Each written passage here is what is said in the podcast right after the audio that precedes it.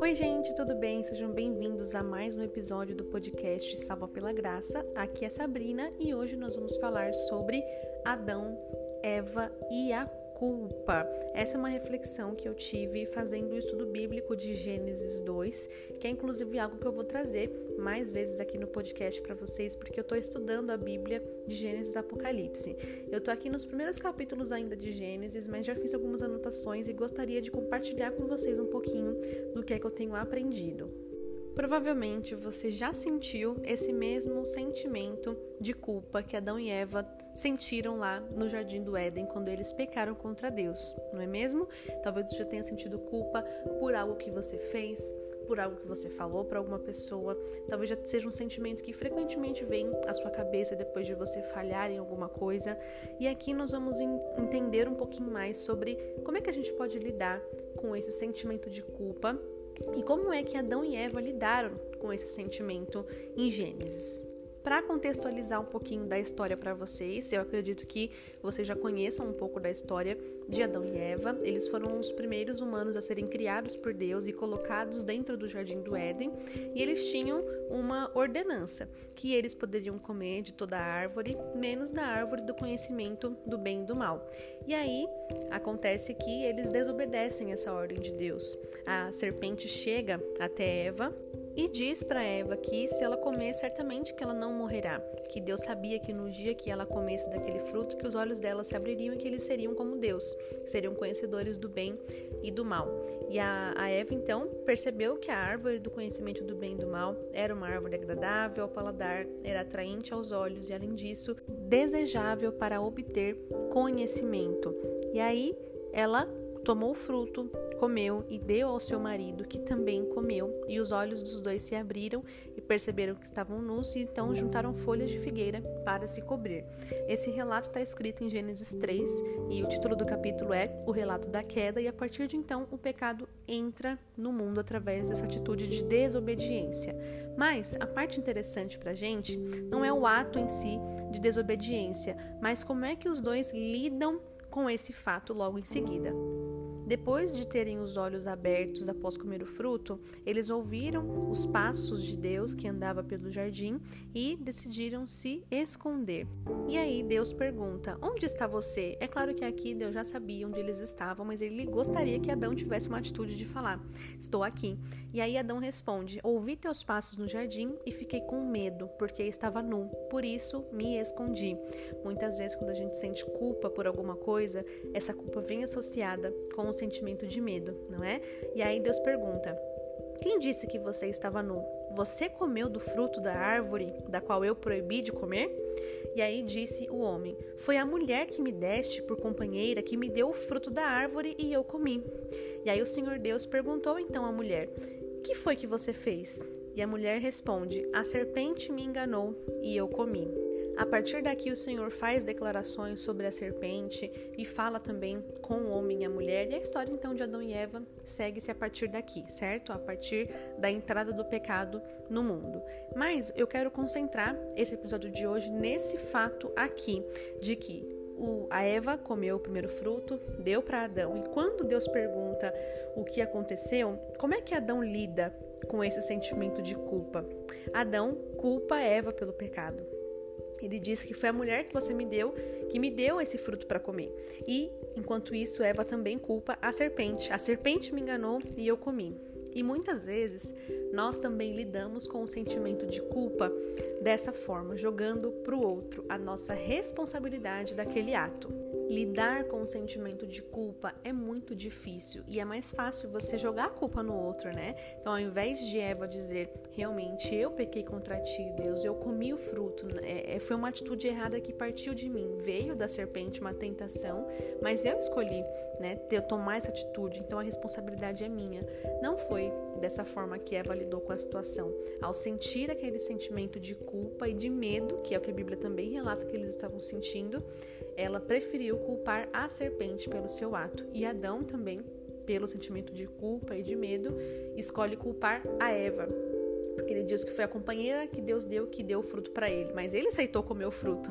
Então, perceba que existe uma responsabilidade de Adão e Eva nesse fato, né, de terem comido o fruto. Ninguém obrigou os dois a comerem a, a, o fruto da árvore, mas ainda assim eles comeram e na hora que Deus pergunta, eles têm dificuldade de aceitar o próprio erro, de reconhecer que eles estavam errados e de assumir a responsabilidade por isso. E é aqui que a gente toma também para nossa vida esse pensamento. Como é que você lida com os seus próprios erros? É muito difícil, né? A gente reconhecer que a gente errou, olhar para nós mesmos e reconhecer que alguma coisa a gente fez e não foi legal. Eu sei que é difícil ter essa consciência, mas um dos primeiros passos para a gente se arrepender é reconhecer que alguma coisa a gente fez de errado a gente só se arrepende de algo que a gente considera que não foi bacana, que não foi legal. A gente só muda de caminho quando a gente percebe que o caminho que a gente estava indo era um caminho errado, era um caminho que não levava a lugar nenhum. Reconhecer isso, aceitar que a gente errou, é o primeiro passo para a gente começar a ver mudanças. Será que na sua vida você também tem feito como Adão e Eva e jogado a responsabilidade das suas atitudes para o outro? É claro que o outro pode nos influenciar. Aqui no caso, a serpente tentou Eva, a serpente influenciou Eva a comer a fruta, mas a decisão de comer partiu de Eva.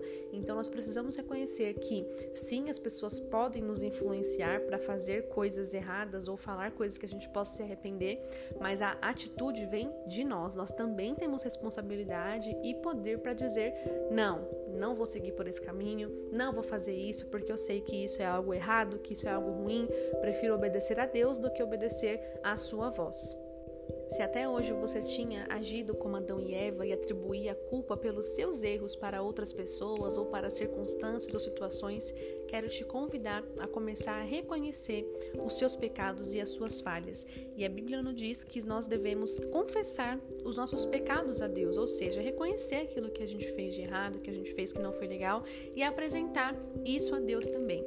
Em 1 João, capítulo 1 e versículo 8 diz assim: Se afirmarmos que estamos sem pecados, enganamos a nós mesmos e a verdade não está em nós. Mas, se confessarmos os nossos pecados, Deus é fiel e justo para perdoar os nossos pecados e nos purificar de toda injustiça.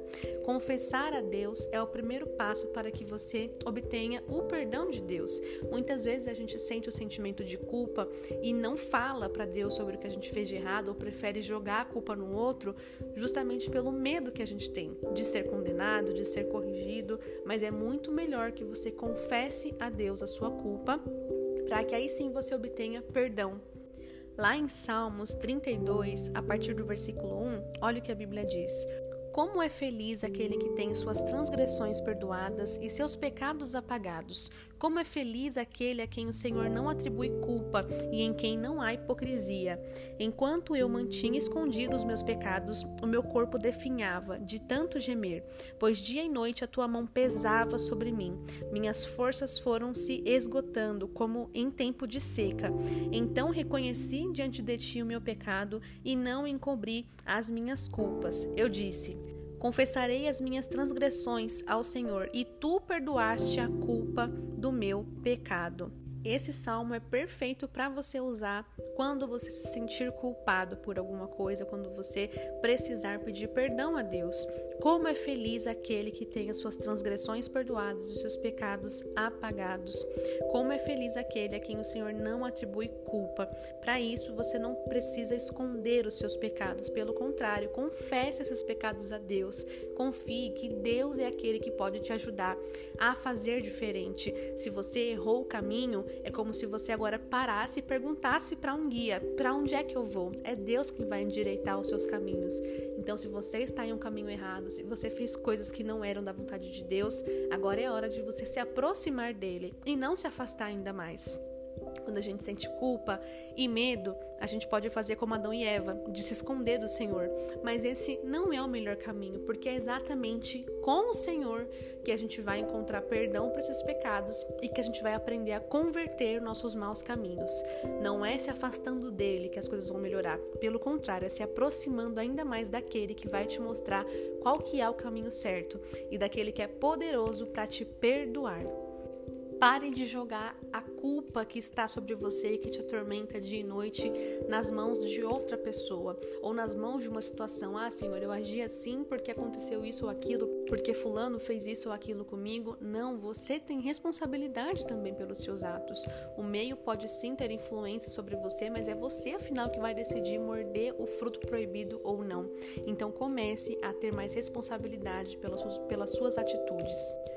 Quando você errar, quando você errar o caminho, quando você desobedecer e ir contra a vontade de Deus, não faça como Adão e Eva, que se esconderam do Senhor. Pelo contrário, confesse.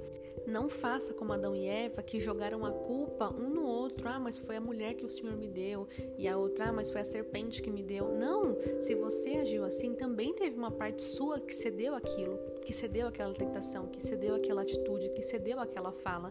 Você também foi responsável por isso. Então reconheça isso. Reconheça que você foi falho naquela situação e que você agora confessa a Deus essa falha para que ele te ajude a ser melhor. Você não vai conseguir ser melhor de acordo com os seus méritos, de acordo com a sua força, somente com a força que vem de Deus. E é por isso que a gente tem que recorrer a ele nos momentos em que você falhar. Eu sei que a culpa e o medo pode te deixar nervoso para ir diante de Deus, com medo do que ele vai fazer, mas saiba que o coração de Deus é misericordioso. Ele tem perdão para oferecer para aqueles que o buscam e para aqueles que realmente querem acertar o alvo e converter os seus caminhos. Se você se arrepende daquilo que você fez e você reconhece que é algo que você precisa melhorar, confesse isso a Deus, entregue isso a Ele para que você seja perdoado pelo seu pecado. Como é feliz aquele que tem os seus pecados apagados. Se você quer ser essa pessoa que também tem os pecados perdoados, o primeiro passo é reconhecer que você teve a sua participação naquilo, que você fez algo de errado, não atribuir a culpa ao outro e também confessar a Deus. E por último, fazer um caminho diferente. Lembra da história da mulher que foi pega em adultério? Jesus olha para ela e diz: Eu não te condeno, vá e não peques mais. Essa é a atitude que você também deve lembrar quando você falhar. Vá e não peques mais. A verdadeira conversão, o verdadeiro arrependimento gera mudança.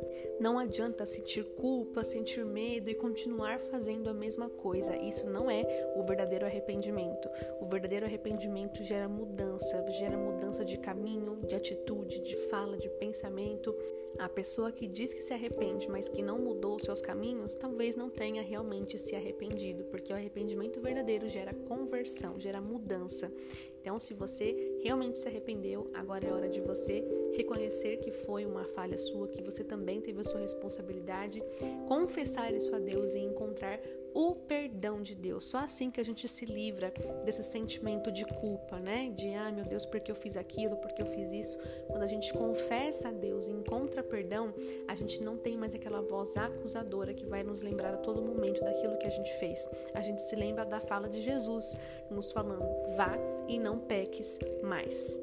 Era isso que eu gostaria de compartilhar com vocês no episódio de hoje sobre Adão, Eva e a forma que eles lidaram com a culpa nesse episódio da Bíblia. Ele tá lá em Gênesis 3, caso você queira reler e pensar em outras coisas. Se você gostou dessa mensagem, se você deseja compartilhar com outras pessoas, compartilha nas redes sociais, no WhatsApp, no seu grupo da igreja, dos amigos, compartilha também no seu Instagram e se for compartilhar, aproveita para me marcar. Eu gosto muito de saber que vocês estão ouvindo e compartilhando o podcast.